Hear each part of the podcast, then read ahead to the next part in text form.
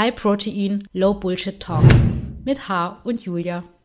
Und damit herzlich willkommen zurück zu einer neuen Folge des High Protein, Low Bullshit Talks ich glaube, so starten wir eigentlich gar nicht rein, weil das sagen wir eigentlich im Intro, aber wie dem auch sei, ist jetzt auch egal. Ähm, auf jeden Fall herzlich willkommen. Ihr merkt schon, ich bin jetzt schon durch und matschig. Warum ich eine Sonnenbrille aufhabe, weil das heute zu meiner Frisur gehört, weil meine Haare sonst aussehen wie sonst was. Und äh, ja, in diesem Sinne höre ich schon mal auf zu reden. Ist ja schon katastrophal, wie das hier losgeht. Ha, wie geht's dir? Wie war deine Woche? Was gibt's Neues? Äh, du musst heute den Podcast hier retten, merkst du gerade schon. Bei mir läuft ja, das halt nicht. äh, viele Themen, die wir auf unserer Liste haben, wie immer. Am Anfang der Woche ging es gut. Ich äh, bin vom letzten Anschlag, sage ich mal, hatte ich mich erholt und habe dann äh, mein Profil wieder auf öffentlich gestellt. Also für die, die heute zum ersten Mal reinhören, äh, Julia und ich hatten Follower gekauft bekommen. Ähm, ich habe letzte Woche dann mein Profil auf privat gestellt bis diese Bot-Follower aufgehört haben. Und am Montag, Dienstag habe ich mein Profil, wieder auf öffentlich gestellt. Habe ich zu früh gemacht, denn gestern ist mir das dann äh, wieder passiert. Ja, also äh, erneut hat mir irgendjemand oder irgendwer Follower gekauft. Und die Julia und ich, wir hatten das gerade schon im Vorgespräch ausgewertet. Ähm, ja, ich äh, versuche daraus jetzt das Beste zu ziehen. Also äh, beim ersten Mal hat es mich mehr schockiert als jetzt, weil ich ja jetzt weiß, damit umzugehen weiß, äh, dass das jetzt nicht wirklich viel ausmacht mit meiner Interaktion. Ähm, Julia, bei dir war das ja ähnlich, eh dass es auf die Reichweite gesehen die nicht geschadet hatte. Nee, also es hat jetzt nicht genützt, aber hat jetzt auch nicht geschadet. Also, also man genau. dachte ja erst, es ist Katastrophe, aber naja, bis jetzt habe ich jetzt noch nicht so viel gemerkt. Also, weil die echten Follower interagieren ja trotzdem. Also, meine Story-Views sind seitdem tatsächlich höher. Ich weiß nicht, ob die mhm. Fake-Follower meine Story anschauen. also, deswegen weiß ich auch nicht. Irgendwie ist es eigentlich eher besser geworden als schlechter. Also. Hm. Ja, bei, bei mir ähnlich. Also bei mir hat es den Effekt gebracht, dass die Leute, die mir sowieso folgen und mir gegenüber sympathisch waren, jetzt noch sympathischer sind, äh, weil da jetzt quasi nochmal ähm, so ein Support für meine Seite in Anführungsstrichen ist ähm, und eine Bestätigung, dass die Person oder die Personen, die das ausgelöst haben, äh, richtige, richtige Trottel sind.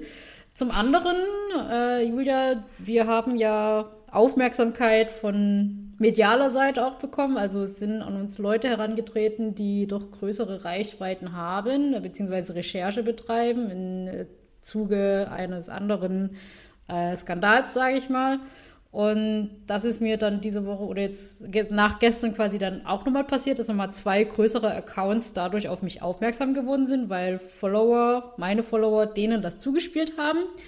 Ähm, ja, die Julia und ich, wir haben uns da aber entschieden, dass wir uns da zurückhalten, weil es sind halt Spekulationen von unserer Seite aus. Wir wissen halt nicht, wer das war. Ob das jetzt gezielt auf uns beide war oder ob das gerade einfach ja generell so rumgeht, da äh, ja anscheinend auch andere Leute davon betroffen sind. Also Julia, bei dir aus der Community äh, hat sich jemand gemeldet, dass da Bot-Follower auf dem Account kommen und aus meiner Community ähm, gab es ebenfalls Leute, die gesagt haben, ja, ist passiert bei mir gerade auch. Und von daher ähm, sind es halt nur Spekulationen, die Julia und ich da machen können. Äh, ob das aus einer bestimmten Ecke kommt oder ob das jetzt halt gerade einfach so eine Masche ist.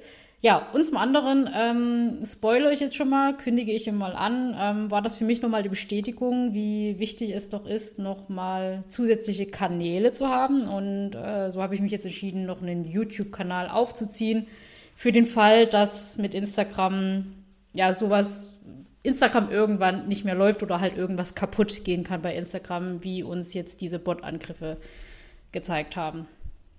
Ja. Genau. Ja. Also Julia, du hast mich ja da auch nochmal bestärkt, dass YouTube äh, eine gute Sache sein kann, auch wenn es aufwendig ist. Aber ähm, ja, da hatten wir ja drüber geredet, dass es dann halt wirklich Sinn macht, ähm, als Creator sich auf mehreren Plattformen aufzustellen. Ja, auf jeden Fall. Also YouTube ist halt, muss man schon auch sagen, einfach so ein bisschen undankbar, weil das auch oft so ein bisschen unterschätzt wird, wie aufwendig es halt einfach ist, so ein Video auch zu schneiden oder gerade wenn man halt da auch noch nicht so in so einer Routine drin ist, dafür, dass sich das dann doch, würde ich jetzt mal unterstellen, weil ich mache das genauso, sich viele Leute YouTube-Videos so nebenbei anschauen. Das ist halt meistens so ein bisschen so das Undankbare, aber was halt daran natürlich ein klarer Vorteil ist, ist, dass ähm, das nicht irgendwie nur so auf anderthalb Minuten beschränkt ist, was ja bei Reels immer so ein bisschen schwierig ist. Ich mhm. habe das super oft, dass sich Reels ähm, äh, aufnehme und hinterher so viel wieder rauscutten muss, weil ich merke, ey, das, was ich ja alles noch zu sagen wollte zu diesem Fitfluencer-Faktencheck oder so, passt ja alles gar nicht mehr rein. Da wäre ich dann immer so bei zwei, zweieinhalb Minuten. Das ist halt dann immer so ein bisschen schade, weil man dadurch einfach zwangsläufig auch wichtige Aspekte rausschneiden muss. Und am Ende kommt dann irgendwer in den Kommentaren und sagt, ja, aber man muss das eben auch noch so und so sehen und so betrachten. Ja, aber das kann man eben manchmal nicht alles im Rahmen eines Wheels machen. Und da ja, ist es dann einfach mal ganz äh, praktisch, vielleicht auch mal so längere Themen äh, auf YouTube anschneiden zu können. Ja, also genau. Es, äh, YouTube eignet sich da dann auch ja zum Beispiel, um äh, über dein neues äh, Coaching noch etwas mehr zu erzählen. Ja, ich, äh, genau, Julia. Bist du diese Woche jetzt schon eingestiegen mit einem neuen Training, oder? Genau, also ich habe jetzt, ähm, ich glaube, am Sonntag habe ich soweit alles äh, bekommen, also auch wie wir mit der Ernährung ähm, das jetzt handhaben und äh, auch wie jetzt mein neues Training aussieht. Und dann bin ich am Montag direkt mit dem neuen Plan reingestartet. Es ist ganz anders als vorher. Ich habe jetzt vorher, wo ich mein Training auch selber gestaltet habe, ähm, viel mehr so Richtung HIT gemacht, beziehungsweise halt wirklich einfach so knallhart zwei Sätze pro Übung, die all out und das war es dann so. Und jetzt ist es wirklich wieder ein ganz anderer Ansatz. Wir sind in der Intensität ein bisschen runtergegangen. Es sind gleichzeitig aber auch viele Intensitätstechniken mit drin.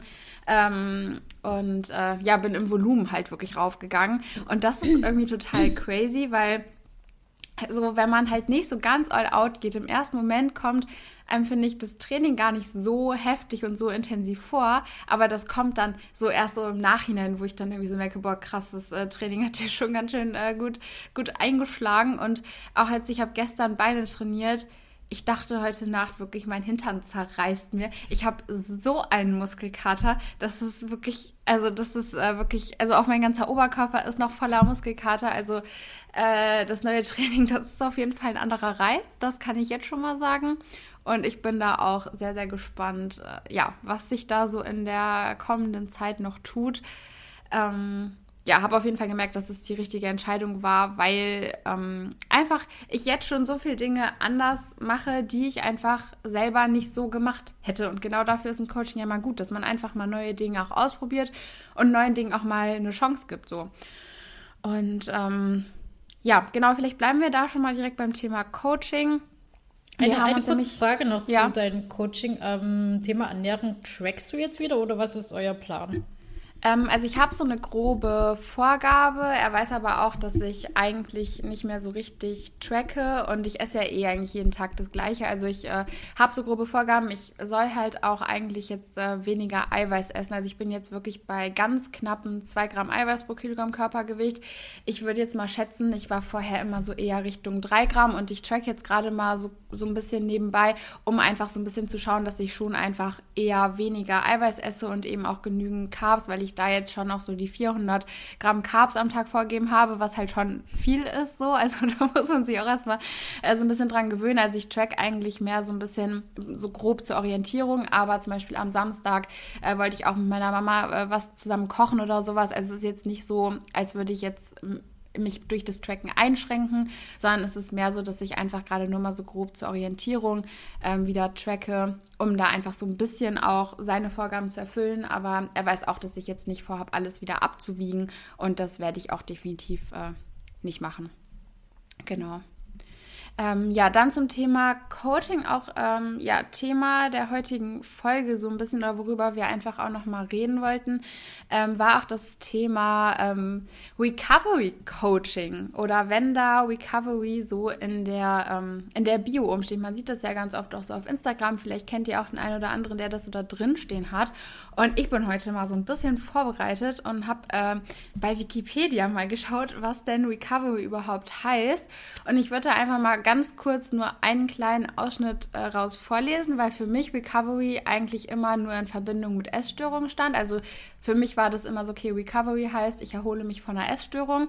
Und ähm, ich wollte jetzt einfach mal gerade hier so einen äh, Abschnitt draus vorlesen. Und zwar steht hier, das Recovery-Modell ist ein Konzept, welches bei psychischen Störungen und Suchtkrankheiten zum Tragen kommt und das Genesungspotenzial der Betroffenen hervorhebt und unterstützt. Der Begriff Recovery stammt aus dem englischen Sprachraum und kann in dem hier gebrauchten Zusammenhang etwa mit Wiedergesundung übersetzt werden, wobei bei dieser Übersetzung unterstellt wird, dass die Episode psychischer Probleme eine Erkrankung gewesen sei und dass sich der Betroffene vor der Erkrankung in einem Zustand der Gesundheit befunden habe.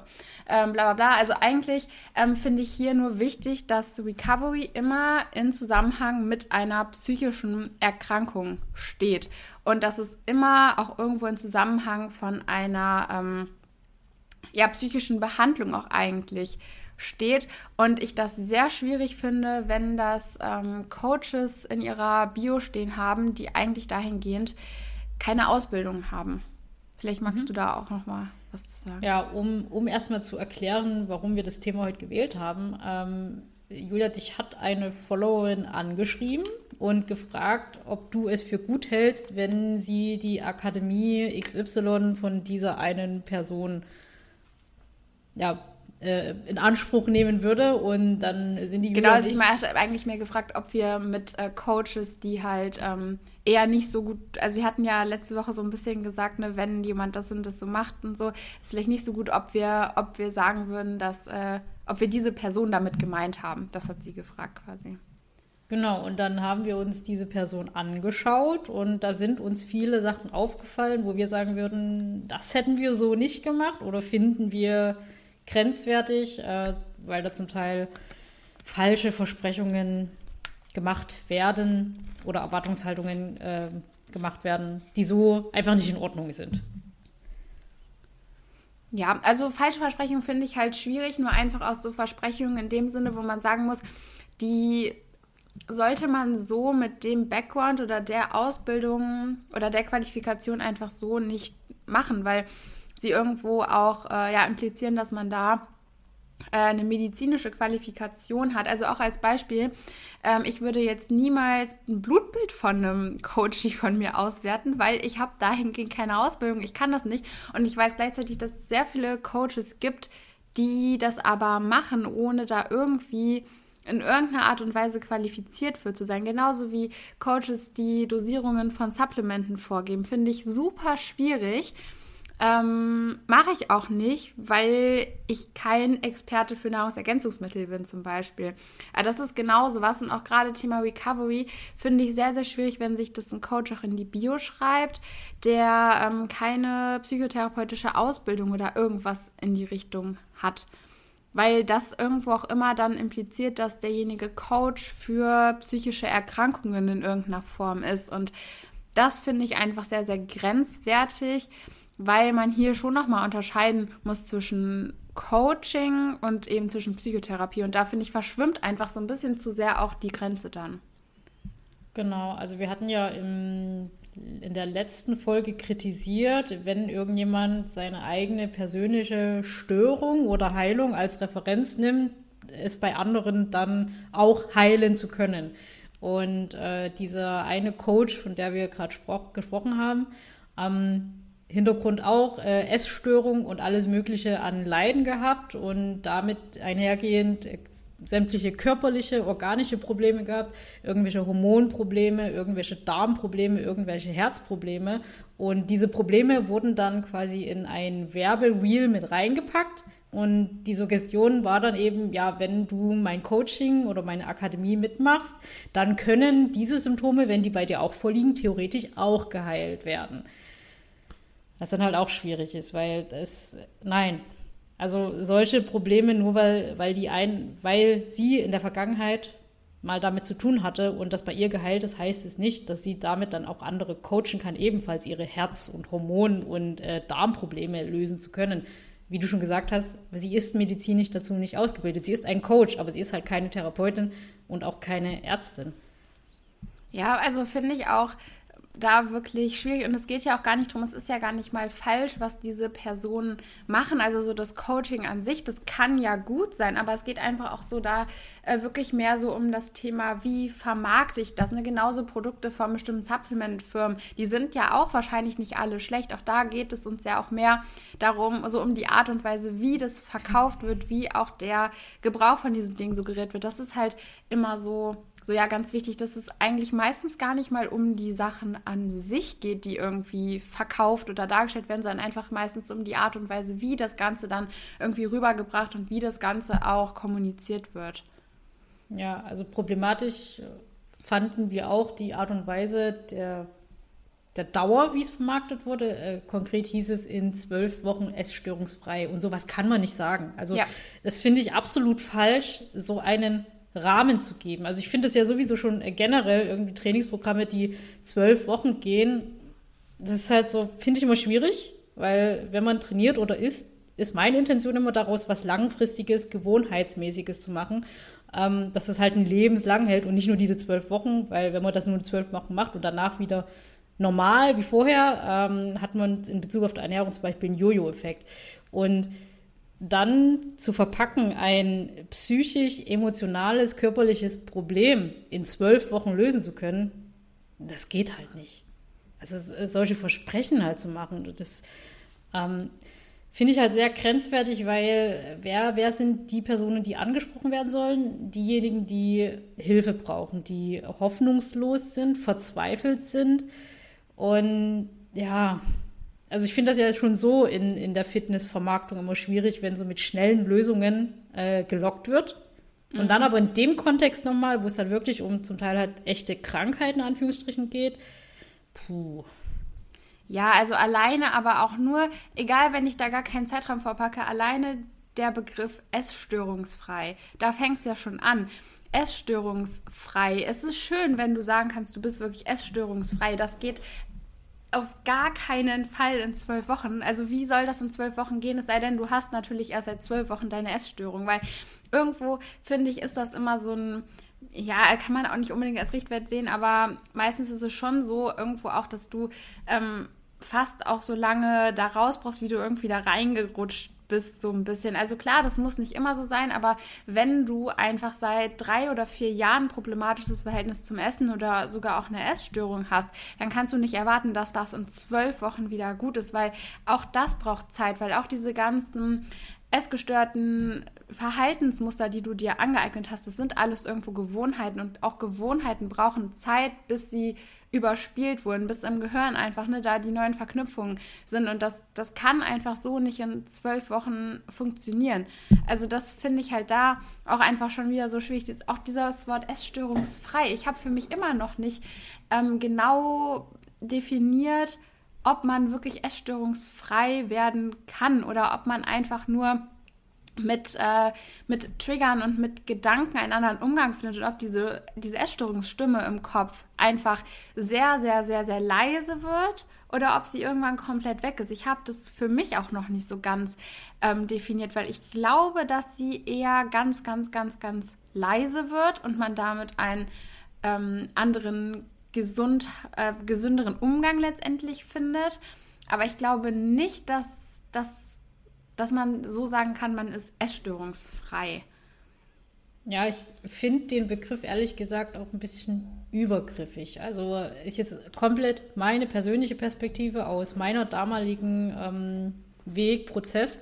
Ich konnte mich nie damit identifizieren, zu sagen, ich habe eine Essstörung oder ich bin essgestört. Also für mich hat dieser Begriff einfach nie zu dem gepasst, was ich als Leidensdruck empfunden habe, weil Essstörung eben immer diese, dieses medizinische Diagnostik äh, in der Konnotation hatte. Also wirklich so dieses, du bist gestört, so dieses irgendwas ist mit dir falsch. Und ich habe das immer als so übergriffig empfunden, dass ich das, diesen Begriff nie für mich akzeptiert habe. Ich konnte mich ähm, mehr identifizieren, wenn ich gesagt habe, meine Verhaltensweisen sind äh, gestört. So dieses, mhm. diese Verhaltensweisen, da ist ein Problem. Aber wenn es hieß, ich habe eine Essstörung, habe ich gesagt, nein, weil ich bin nicht gestört, ich habe keine Essstörung, das ist so dieses, ich bin nicht äh, loco loco, sag ich mal, sondern das sind so, ich merke einfach nur, es gibt Verhaltensweisen, damit fühle ich mich nicht wohl und mit denen möchte ich, die möchte ich ändern. Ähm, ich weiß nicht, ob das so ganz griffig ist, aber das war für mich so damals das persönliche Empfinden, dass dieser Begriff immer sehr, fand ich immer sehr übergriffig war, weil was habe ich mit Essstörung verbunden? Wirklich diese Extreme, also Anorexie, Bulimie, ähm, äh, wirklich so diese Fresssucht, wo du ja, wo du das ja optisch siehst. Und das, was ich damals hatte, ähm, das hat für mich nicht reingepasst, so diese Mischform, die man eben nicht gleich sieht. So, das ist, also man, man sieht ja halt eine Essstörung in dem Sinne, sagt man jetzt heutzutage nicht an. Äh, eine Essstörung sieht man jemanden von außen nicht an, aber das war für mich immer, Essstörung ist immer gleich dieses extreme Bild. Und ähm, damit konnte ich mich persönlich nie identifizieren. Äh, ist, jetzt, ist jetzt aber halt mein Verhältnis zu diesem Wort.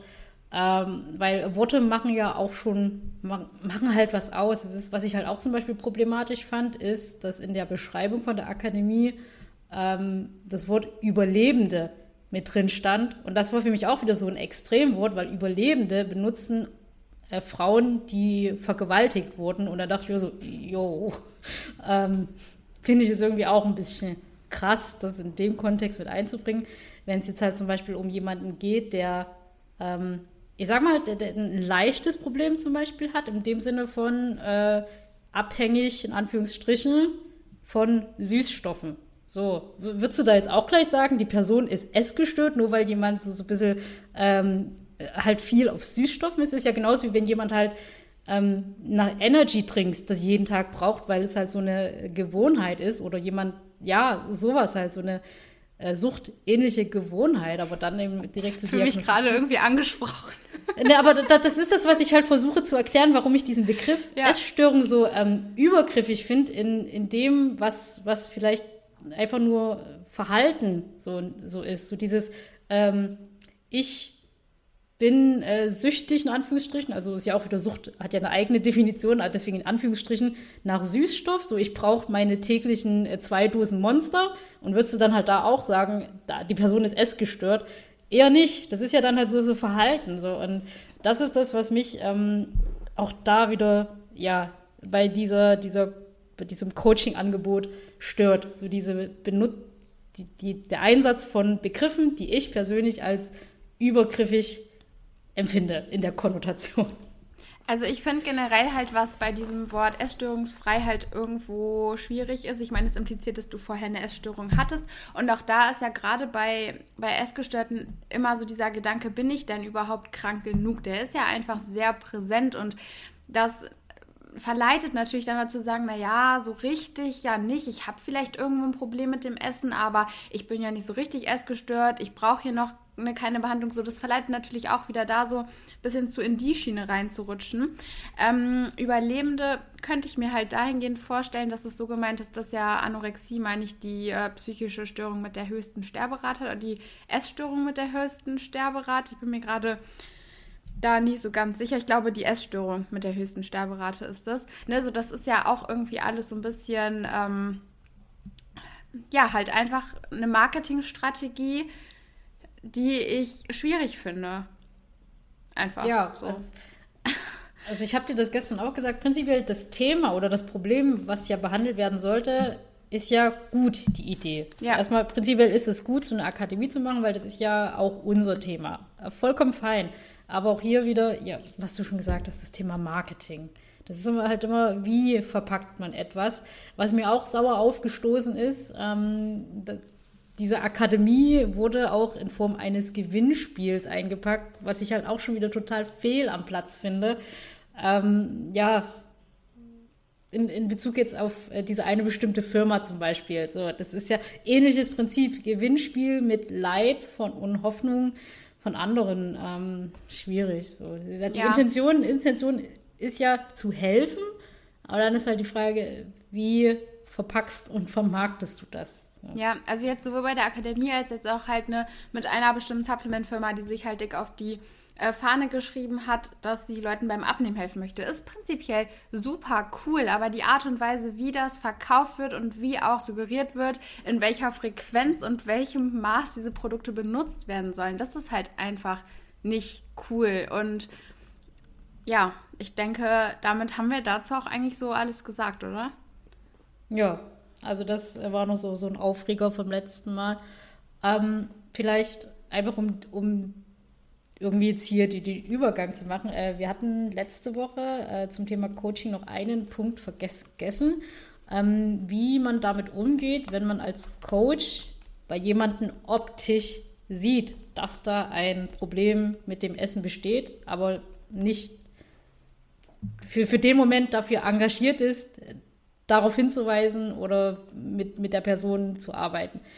Ähm, als ein also einfaches Beispiel, du bist halt Posing Coach und hast dort halt Athleten vor dir und dann siehst du aber, dass diese Athleten körperlich, ja, Probleme und Mangel haben. Und du bist aber nur für das Posing angestellt. Solltest du in dem Moment trotzdem mit der Person drüber reden, hey, äh, gesundheitlich oder auch rein ähm, performancemäßig, weiß ich nicht, ob das passt, dass du jetzt auf die Bühne gehst.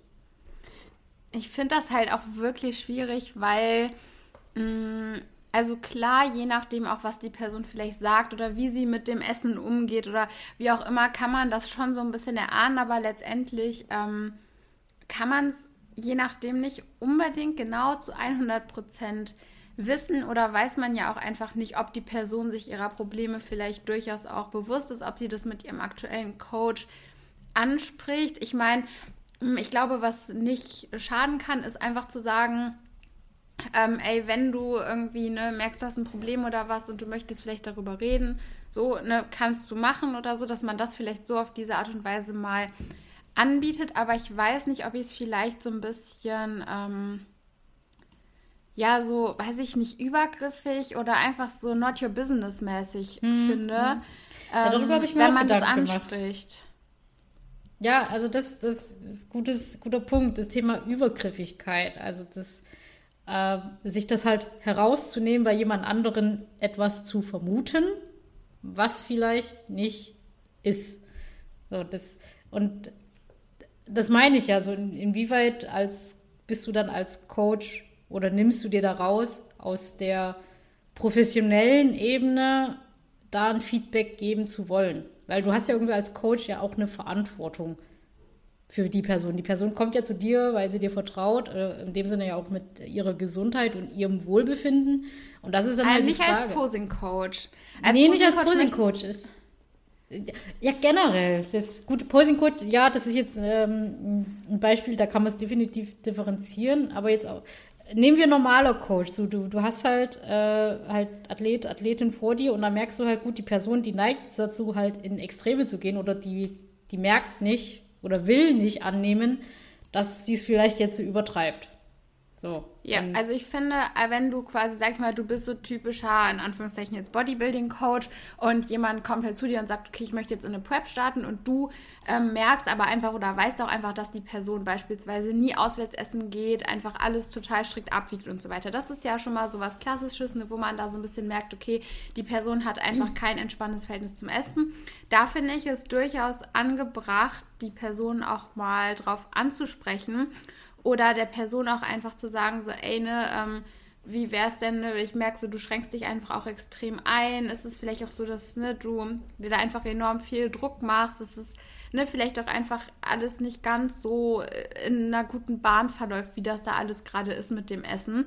Und dass man die Person dann vielleicht aber auch ähm, weiterverweist an ne, Leute, die damit umgehen können. Oder wenn man auch merkt, dass ähm, jemand irgendwie mit Essanfällen zu tun hat oder sowas, ähm, dass man dann nicht als Coach irgendwie versucht, da irgendwie irgendwas mit der Person zu machen, äh, weil ich das jetzt auch vor kurzem ähm, hatte, dass da einfach so, wenn da Essanfälle sind, dann, dann wird da keine Diät weiter durchgezogen. Punkt. Das mhm. geht einfach nicht. Das kann man so nicht machen. Und wenn du keine Ahnung von Essanfällen hast, dann ist es überhaupt nicht dramatisch. Dafür ist die Person ja auch am Anfang nicht zu dir gekommen aber dann verweis sie doch bitte weiter. So, also ja. Ja, es ist, es ist halt auch wieder so ein Punkt, äh, warum mir der Gedanke zu Coaching tatsächlich irgendwo unangenehm ist. Also zum primär ist es bei mir äh, Zeitkapazität und Geduld. Das hatte Julia alles. ich persönlich. ich persönlich wüsste halt ganz genau, dass ich vom Typ her nicht so viel Geduld für, für äh, einzelne Personen mehrmals in der Woche hätte, aufbringen will. Und ein weiterer Aspekt, der mich da auch ein bisschen ähm, oder, oder, warum ich persönlich kein Coaching in Richtung Essverhalten von mir aus anbieten wollen würde, ähm, es ist wahrscheinlich auch vielleicht ein bisschen übertrieben, aber das Ding, dass ein, ein Coachee vielleicht emotional sich dann auch abhängig macht von dir als Coach. Ich glaube, das, das weiß man halt nicht. die Art des Coachings an oder wie du das auch gestaltest oder auch wie du mit demjenigen vielleicht an Lösungen rangehst, so. Ja, guter Punkt. Und da können wir wieder das Thema vom, von letzter Woche aufgreifen, wo, wo ich mich ja so aufgeregt habe, wenn äh, Coaches damit werben, als beste Freundin quasi zu coachen. So im Sinne von, äh, äh, ich mache mit dir zusammen deine Recovery, weil ich bin äh, deine große Schwester und wir kriegen das alles schon hin. Und ähm, äh, ja. Ja, finde ich auch schwierig, weil ein Coach, weil es ist halt auch schwierig, weil mh, mm, ja, also finde ich auch, wenn ich, ich würde mich jetzt da auch nicht so als beste Freundin bezeichnen wollen. Also klar, du sprichst ja schon eigentlich so, ähm, ja, schon auf so einer anderen Ebene. Ne? Es geht auch schon mal so ein bisschen so, so tiefer. Also man so muss schon empathisch sein. Man muss schon empathisch sein, das ja. ja. Irgendwo ist es schon so ein bisschen manchmal wie so eine beste Freundin. Aber es sollte nicht so sein, dass auch der Coachy das Gefühl hat, du bist ein Ersatz für eine beste Freundin, weil die sollte er sich immer in seinem sozialen Umfeld und im echten Leben auch mhm. suchen. Ähm, weil optimalerweise ist es ja so, dass du nicht lebenslang in deinem Coaching bist, aber du solltest schon irgendwie lebenslang auch äh, beste Freunde an deiner Seite haben. Mhm. Und das ist dann auch wieder so ein Punkt, wo das irgendwo ein Stück weit zu einer Abhängigkeit führen kann, ja. Ja, vielleicht auch hier wieder das Thema Sympathiefaktor, also um die Brücke zum äh, Coaching zu schlagen, was Influencer anbieten. Ich frage mich dann oftmals, äh, die Leute, die interessiert sind, bei einer Influencerin oder Fitfluencerin gecoacht zu werden, ist es eher, weil, weil sie diese Person ähm, bewundern oder geht es jetzt wirklich darum, ich, äh, ich möchte meine Ziele eher erreichen? Oder ist es eher so, ah ja, wenn ich jetzt bei da gecoacht werde, dann hab, bin ich halt so verbunden mit, mit dieser Person, die ich ja bewundere, weil die hat so viele Follower, die sieht so toll aus und äh, toller Lebensstil. Das frage ich mich dann manchmal. Ja, also ich habe auch letztens bin ich auf noch eine Fitfluencerin gestoßen, die jetzt äh, da ganz stolz präsentierte, dass sie jetzt auch anfängt zu coachen. Und habe ich mir auch mal ein Reel von ihr angeguckt, äh, wo sie dann auch äh, gesagt hat, Leute, dehnt euch auf jeden Fall vor dem Training, nach dem Training, super und bla. Und darunter auch ganz viele Kommentare ähm, was sie denn da eigentlich für einen äh, Müll auch geredet hat in dem Reel. Und dann dachte ich mir aber auch, also, weiß ich nicht, wenn ich das jetzt so sehen würde, klar, so ein paar Kommentare sind immer mal drunter, die vielleicht blöd sind, aber halt, wenn sich das auch so durch die Bank irgendwie zieht, dass da immer mal so Kommentare drunter sind, die sagen so, ey, das stimmt hier eigentlich gar nicht so ganz, was du da erzählst. Warum gehe ich dann zu der Person ins Coaching?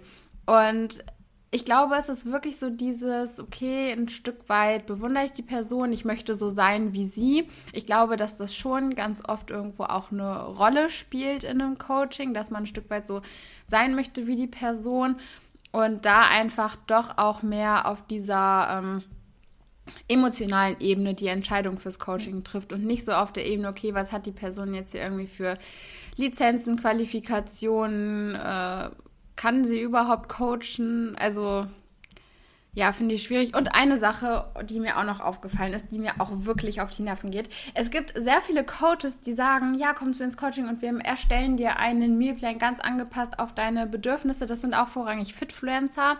Wenn ein Coach nur mit Mealplans arbeitet, ich finde, das ist leider ein Indiz dafür, dass es kein guter Coach ist, weil ich habe was gegen Leute, die generell einfach Mealplans machen, weil ein Mealplan dir immer in gewisser Weise eine Einschränkung gibt. Ich sage nicht, dass ein Mealplan nicht sinnvoll ist. Es gibt bei mir auch Leute im Coaching, die haben einen Mealplan.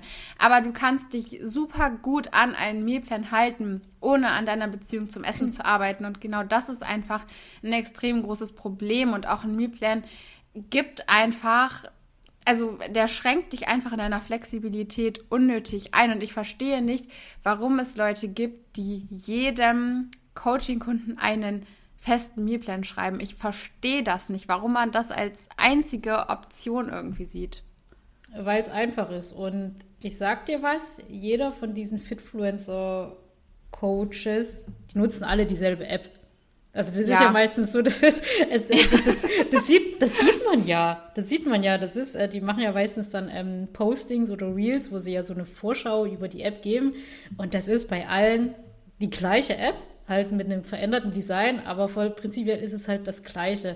Mit Support-Chat und die Übungsauswahl ähm, oder die, diese Darstellung, wie Übungen im Katalog dargestellt werden, Mealplans, wie, wie diese Essensbilder aussehen, das ist alles dieselbe App. Und ja, das weist dann halt darauf hin, ja gut, qualitativ können die ja dann in dem Sinne sich nicht wirklich so voneinander unterscheiden, macht halt jeder das Gleiche, so ähnlich wie halt wie mit ihrer Werbung. Also das, ich weiß nicht, das ist so, alle machen dort die gleiche Werbung, also nutzen mal alle auch die gleiche App, weil die empfehlen sich das dann halt untereinander. Das äh, habe ich halt auch mit äh, Alex drüber geredet. Die äh, eine Influencerin kopiert einfach die nächste Influencerin, dann kommt nochmal eine jüngere Influencerin dazu, die sieht halt, was die Älteren machen, dann macht sie das nach und so wird das dann auch beim Coaching sein. Es ist so, die, die eine fängt halt an, die andere sieht das, sagt dann, oh ja, könnte ich ja auch machen und dann beraten die sich so untereinander und nutzen dann halt die gleiche App, die gleiche Methode, mhm. ähnlich wie sie das halt generell mit äh, ihrem Profil machen. Jetzt sind wir hier schon ja. wieder beim Fitfluencer-Bashing. Ja. so. ja, was ich halt auch immer an Mealplans so schade finde, irgendwie, auch damit machst du dich wieder irgendwo von dem Coach abhängig, weil kannst du, wenn du einen Mealplan bekommst und wenn du immer neue Mealplans bekommst, kannst du dir irgendwann automatisch einen eigenen Mealplan erstellen? Nein, auf gar keinen Fall. Und mit einem Mealplan, der sorgt nicht automatisch dafür, dass du dich selber auch mal mit dem, was du isst, auseinandersetzt. Du bekommst wieder irgendwas vorgegeben und musst es ausführen und machst dich so wieder irgendwo eigentlich nur von dem Coach abhängig. Und auch das ist einfach, finde ich, nicht Sinn und Zweck eines Coachings. Also Sinn und Zweck eines Coachings ist schon irgendwo auch, dass ähm, du in dem Zeitraum, wo du im Coaching bist, Wissen mitnimmst. Und natürlich kannst du auch länger im Coaching bleiben, weil du es einfach angenehm findest, gecoacht zu werden. Aber prinzipiell macht es auch einen guten Coach aus, dass er dir Wissen mit an die Hand gibt und dich so aufstellt, dass du ähm, auch irgendwann das Coaching beenden könntest und äh, nicht komplett lost und überfordert wärst und trotzdem wieder äh, bei Null anfangen wirst, wo du vor dem Coaching standest.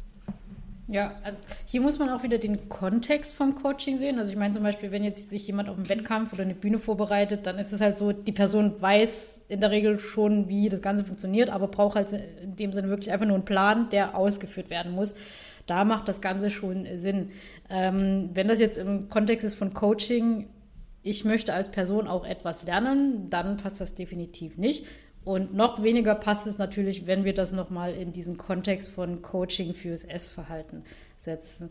Ähm, da ist zum Beispiel ein Punkt, ähm, wenn jemand Coaching anbietet, wo auch das Thema ist, ja, wir arbeiten an deinem Essverhalten und dieser Coach bewirbt sein Coaching mit Vorher-Nachher-Bildern, finde ich auch nicht in Ordnung. Weil dann geht es nämlich wieder darum, wie mache ich jemanden dünn? So, das, das ist dann so die, diese Message, so dieses, das Ziel ist, abzunehmen. Also wenn quasi äh, ein Coach, der, es ja, sind ja meistens Frauen, die das anbieten, äh, andere Frauen zu coachen im Essverhalten und diese Coaching-Frauen werben dann damit, hier, das ist meine Kundin, die sah am Anfang so aus und jetzt sieht die so aus, finde ich auch immer dann ganz schwierig, weil dann ist es wieder dieses Triggern von, äh, von dieser Diätmentalität. Ja, ja finde find ich auch schwierig. Und zumal Vorher-Nachher-Bilder eben nicht den Prozess darstellen. Weil die Intention von dem Coaching sollte ja sein, dass man einen gewissen Prozess durchlebt, den Prozess, sein Verhalten zu verändern, seine Einstellung, etc. Und wenn dann nur mit diesen Vorher-Nachher-Bildern geworben wird, passt nicht. Ich finde vorher, nachher, es gibt ja auch so viele Reels, die sagen, vorher war so und nachher so. Ich habe da wirklich, ich habe mir da ganz viel Gedanken drum gemacht und da ähm, bekommt auch noch so ein äh, Faktencheck und so weiter, weil es automatisch immer suggeriert dass vorher schlechter ist und dass nachher das erstrebenswertere Ziel ist und dieses Ziel danach ist meistens weniger Körperfett und mehr Muskelmasse. Und ich finde es einfach so problematisch mit diesen Vorher-Nachher. Ich weiß ja, wie das gemeint sein soll, dass das irgendwie Leute auch motivieren soll. Gleichzeitig kommt es auch mal drauf an, weil manchmal ist es auch einfach mehr so dieses, schaut mal her, wie toll ich bin, was ich erreicht habe. Das muss man natürlich auch immer so differenzieren, aber diese Vorher-Nachher-Reels, ich finde das so schwierig und eigentlich ähm, unnötig, weil sie eigentlich, selbst wenn sie als Motivation gemeint sind, ist, glaube ich, trotzdem immer nur dieser Wunsch nach Selbstdarstellung dahinter. Also warum poste ich das sonst so? Ähm, und glaube ich, motiviert weniger Leute, als dass es Leuten eigentlich ein schlechtes Gefühl gibt, die sich eher mit dem Vorherbild identifizieren. Ja, und wie gesagt, es wird, dieser Prozess wird nicht dargestellt. Ich meine, dieses Nachherbild kann auch unter total beschissenen Umständen entstanden sein. Die, also abnehmen. So dieses Thema halt, wie hat die Person abgenommen? War es jetzt auf einem gesunden Weg oder hatte sie halt total Probleme damit? Und jetzt heißt es einfach nur, ah ja, nachher, hier, das dünne Bild, das äh, wird ja dann direkt als positiv wahrgenommen, aber was eben ja. dazwischen war, wird halt ausgeblendet. Und ja, es gibt da noch Leute, die vergleichen sich damit. Ich habe das damals auch gemacht. Also ich habe mich damals, als ähm, ich noch gehadert habe, mich schlecht gefühlt, als ich Transformationen gesehen habe, weil ich dann das Gefühl hatte, ich mache das nicht so toll, ich, die kriegen das alle hin und ich habe da so Probleme damit und ich würde auch gerne in zwölf Wochen zehn Kilo abnehmen, was aber halt nicht realistisch für jeden ist. So und ähm, deswegen halte ich es an der Stelle halt auch wichtig, äh, dass man, wenn man weiß, dass die eigene Followerschaft Probleme mit Essverhalten hat, das Thema Körperbild auch eine Rolle spielt, dass man da als weibliche Coachin oder generell äh, als Creatorin sich dem bewusst ist, was man, was man auslöst. Das, und, und welche, ja, welche Nachrichten mit gewissen Postings eben rüberkommen.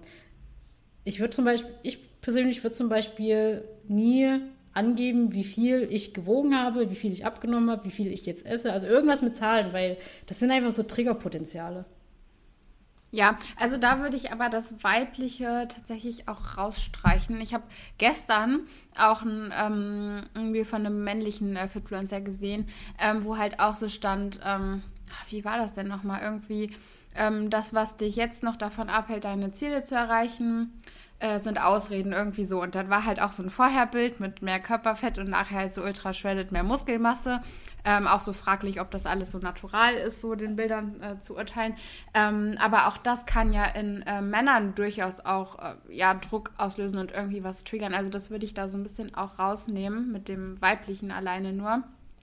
Ähm, und soll ich noch sagen?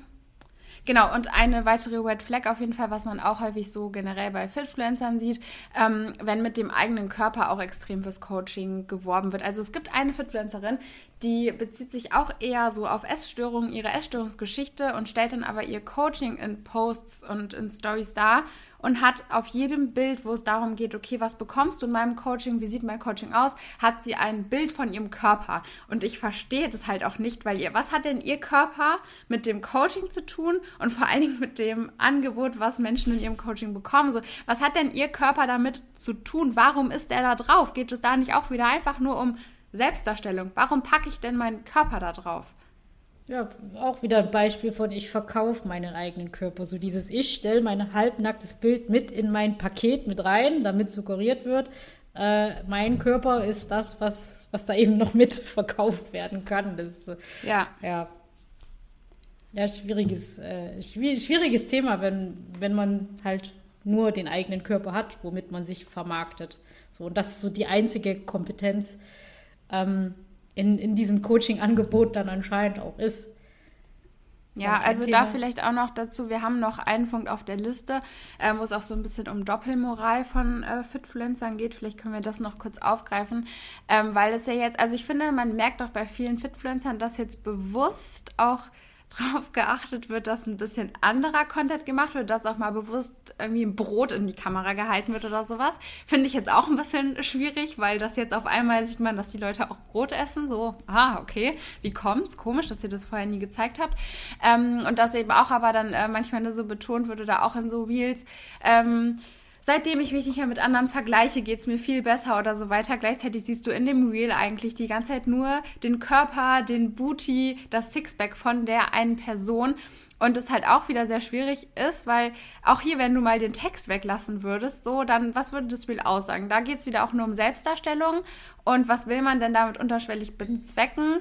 Oder was löst man damit aus? Also wenn ich jetzt ein Bild oder ein Reel von mir poste, wo man meinen Körper sieht, dann möchte ich da irgendwo auch Anerkennung haben und muss aber doch gleichzeitig auch wissen, dass das bei Menschen zu Vergleichen führen kann. Und wenn ich dann gleichzeitig sage, ja, vergleicht euch doch nicht mit anderen, wie passt das denn dann zusammen?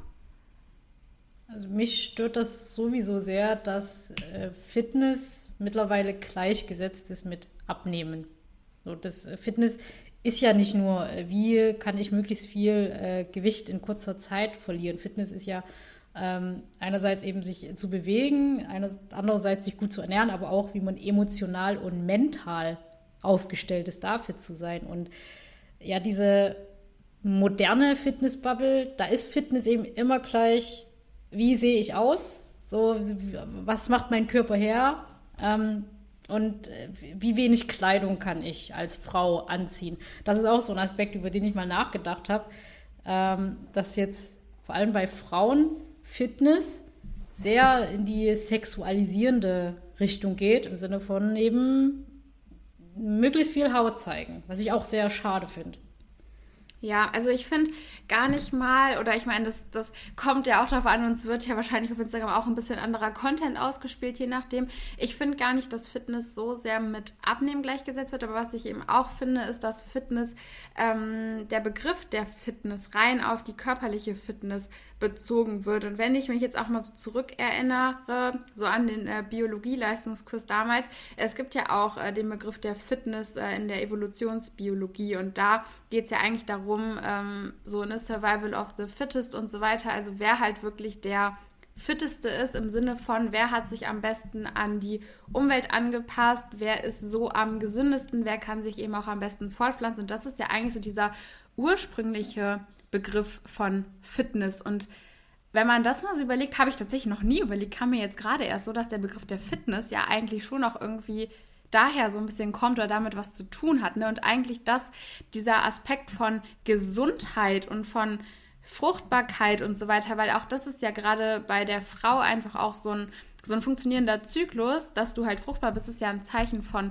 Gesundheit letztendlich und dass dieser Aspekt der Gesundheit aber in der heutigen Fitness-Bubble eigentlich gar keinen Platz mehr findet. Ja, das Thema Lebensqualität. Also das ja. wird halt komplett ausgeblendet. Also wenn, wenn wir von Social Media Fitness reden, dann geht es ja wirklich nur Training und Ernährung. So. Äh, wie trainiere ich, dass ich äh, möglichst äh, Muskeln aufbaue und wie ernähre ich mich, dass man diese Muskeln sieht, beziehungsweise dass ich eben möglichst lean bin, um mich halbnackt zu präsentieren. Aber das hat halt nicht wirklich was mit, mit der Lebensqualität, mit dem, ja, was du gerade beschrieben hast, so dieses Fitness, dass ich wirklich mental und körperlich gesund bin. Ja. Und ja, es ist eigentlich traurig, weil Fitness sollte was Positives sein, aber wenn ich mittlerweile an Fitness denke in Bezug auf Social Media, ja, es ist jetzt eben Supplemente, äh, Nahrungsergänzungen, also Ersatzprodukte, die als schnelle und einfache Lösung verkauft werden, Übungen mit Bootybänder oder irgendwelche geheimen Übungen, mit denen man äh, über Nacht äh, sonst wie viel äh, Muskeln auf einmal aufbaut. Und dann ja sehr viel Haut, sehr viel Hintern, Freizügigkeit und äh, Selbstdarstellung und ja, hat, hat nicht mehr wirklich viel mit mit äh, der Fitness zu tun, die du noch aus dem Biologie-Leistungskurs kennst. ja, aber das ist vielleicht auch noch so ein guter Punkt, dass quasi das Maß oder das, das bisschen an Gesundheit, was halt da noch versucht wird reinzubringen, das geschieht halt auch wieder nur über Nahrungsergänzungsmittel und nur über diesen kommerzialisierten Aspekt von Fitness. Und das ist, glaube ich, eigentlich so das Hauptproblem, dass Fitness mittlerweile viel zu ähm, kommerziell geworden ist. Dass es viel zu sehr eigentlich nur noch um Geld geht, nur noch um Werbung geht, nur noch um Marketing geht. Ich glaube, das ist so eigentlich so fast das Hauptproblem von Fitness, was Fitness so ein bisschen auch kaputt macht weil es, weil es da mittlerweile nur noch darum geht, wie lässt sich irgendwas gut verkaufen. Und natürlich lässt sich was besser verkaufen, wenn ich sage, ey, in zwei Monaten äh, oder über Nacht noch am besten zu, zur Traumfigur, als wenn ich sage, in drei Jahren zur Traumfigur. Ja, natürlich hört sich das besser an, wenn ich das über Nacht schaffe. Also also Hammer war ja auch eben die ähm, Werbung, die du mir noch äh, geschickt hattest. Da war ein Reel auf Instagram. Also ich weiß gar nicht, ich dachte, also ich dachte, wie schlimmer geht halt wirklich gar nicht mehr. Ähm, wo eine Frau eine, ähm, eine Leggings anhat, auch mit so einer extrem Booty Scrunch, Naht und so weiter. Und der Mann ähm, dann da sitzt und so fragt, oh, seit wann hast du denn so einen Po? Und oh mein Gott, deine Oberschenkel sehen ja auch viel schmaler aus und dein Bauch sieht viel schmaler aus. Und ähm, wie hast du das denn geschafft? Und irgendwie, ne, der Mann fragt dann auch so nach Sport und die Frau dann so, ja nein, ich habe gar keinen Sport gemacht. Das liegt alles an dieser Leggings. Und ich dachte mir, das kann doch jetzt. Also, das ist wirklich, da haben wir nochmal ein neues Level an Bullshit-Marketing erreicht. Äh, da fehlen einem doch echt die Worte zu. Also, wie kann man als Firma seine Hose so vermarkten? Also, das ist jetzt die Leggings, die Sport ersetzt Die schafft euch eure Traumfigur, euren Knackpo, eure dünnen Oberschenkel, euren schmalen Bauch. Zumal wir ja alle wissen, dass das genau das ist, was eure Traumfigur ausmacht. Das ist ja auch wieder was, was da unterschwellig vermittelt wird, dass, dass alle das körperliche Ideal haben von einem großen Po, einem flachen Bauch und äh, schmalen Oberschenkeln. Das wird ja auch noch mit vermittelt. Und dass man das einfach ohne Sport über Nacht mit irgendeiner Länge erreichen kann. Also problematischer geht eigentlich gar nicht mehr. Das ist gar nicht das, was mich am meisten gestört hat, mich hat eher gestört, so dieses, die Frau zieht etwas an, an, um dem Mann zu gefallen, um als sexualisiertes Objekt wahrgenommen zu werden. Weil, das kommt auch also, noch mit dazu. Also das, das war halt die Message und das ist das, was ich gerade versucht habe zu erklären, so dass Frauen im Fitnessbereich eben sehr darauf fokussiert sind, ihren eigenen Körper zu sexualisieren. So mit, mit wenig Kleidung oder recht äh, körperbetont und möglichst eng und Videos eben viel auf Po. Und ja, das ist halt ein interessantes Phänomen, weil man sich als Frau äh, schon generell Schwierigkeiten hat. Oder Frauen kämpfen ja dafür, dass sie nicht als Objekte wahrgenommen werden, nicht auf den Körper reduziert werden. Und in Fitness passiert genau das, beziehungsweise wird das bewusst von den Frauen aufgegriffen, um sich zu etablieren. Und das ist ja auch total verrückt eigentlich. Ja, habe ich auch letztens in Reel gesehen. Äh, mit dieser Übung werden sich alle nach dir umdrehen oder sowas. Halt dann auch wieder so eine Übung für den Hintern. Und das ist halt auch wirklich so, wo man sich denkt, ja, aber es gibt doch so viele Frauen, die genau das dafür tun, dass man sich einfach nicht ständig nach ihnen umdreht.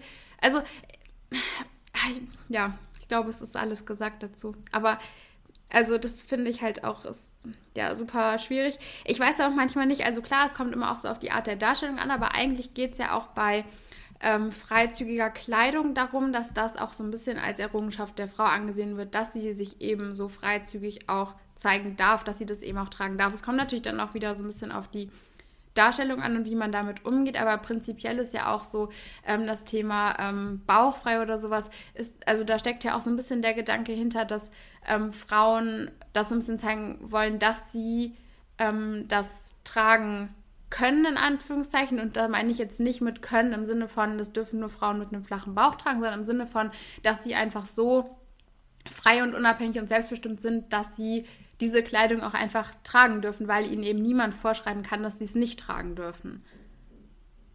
Ja, also den Aspekt verstehe ich. Ist ja auch richtig. Äh, Frauen sollten prinzipiell das tragen dürfen, was sie wollen.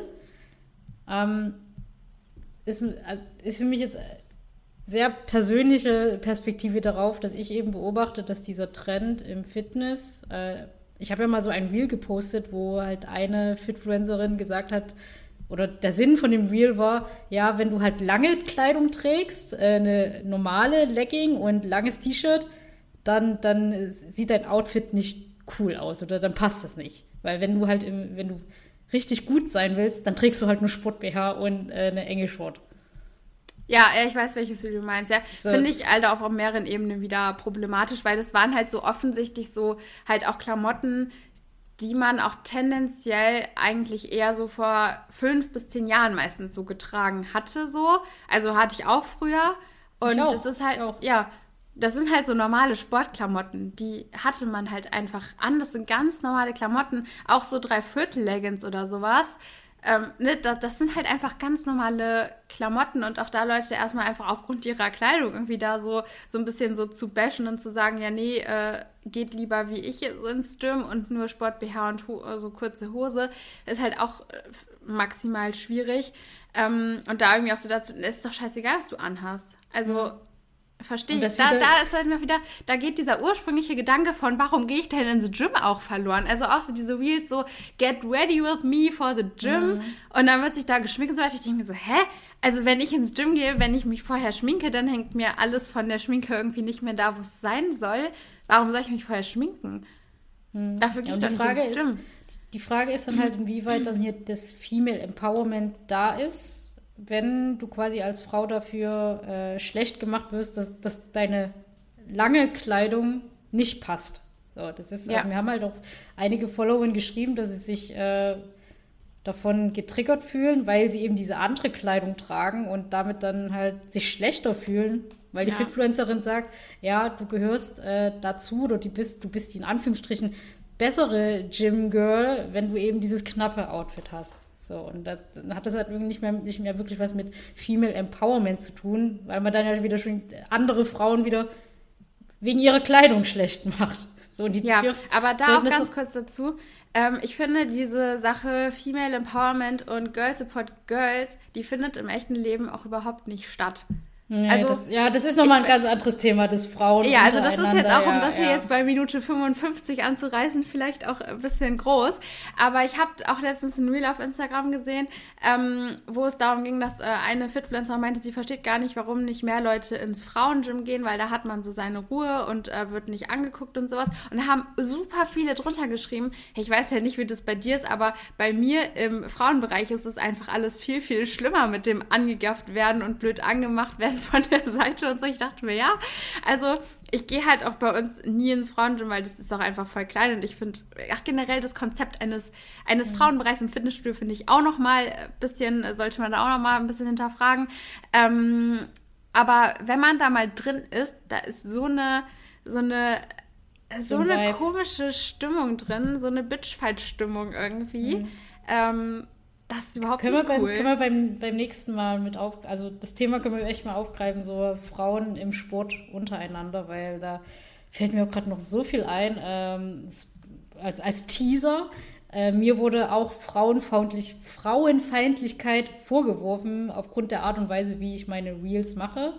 Ähm, wo ich mir ja, mir wurde auch letztens äh, äh, quasi so Antifeminismus vorgeworfen. Mm, da ja, können wir ja. wirklich nächste Woche gut drüber lass, reden. Lass uns das, das für, für die nächste Folge, das Thema äh, Frauen untereinander und äh, Emanzipation und Girl Power und Girls Support Girls und Female Empowerment. Also ja, Thema für, für die nächste Folge. Genau, dazu vielleicht ganz kurz. Ich weiß, dass du, also dass dein Postfach immer äh, kurz vorm Explodieren ist auf Instagram. Aber wenn ihr dazu irgendwelche Stories habt, ähm, so zum Thema Girls Support Girls und ob da, also sowohl positiv als auch negativ Beispiele und Stories so aus dem Gym, aus dem echten Leben, wie auch immer, könnt ihr mir die ja gerne mal durchschicken, dass wir vielleicht so die ein oder andere äh, Story von euch dann mal im Podcast auch aufgreifen können. Also schreibt sie mir gerne durch, weil äh, ich bin ja nicht ganz so fame wie H und bekomme nicht ganz so viele Nachrichten, kriege ich das besser gemanagt. und ähm, genau, dann äh, sind wir doch hier schön am Ende der Folge angekommen, würde ich sagen. Ja, diesmal. Jetzt haben wir am Anfang schon wieder nicht den Daumen nach oben äh, erwähnt. ja, wir, irgendwann kriegen wir es hin. ja. So, na gut, ihr Leute. So, diesmal hat Julia nämlich äh, den Hinweis gegeben, dass jetzt Outro kommt.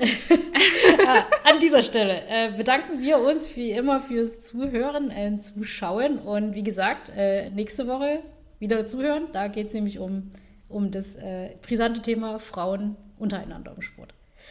Soweit dazu. Wir wünschen euch was. Äh, schönen Abend, schönen Nachmittag, morgen, wann auch immer ihr das hört. Und dann hören und sehen wir uns beim nächsten Mal wieder. Ciao, ciao. Ciao.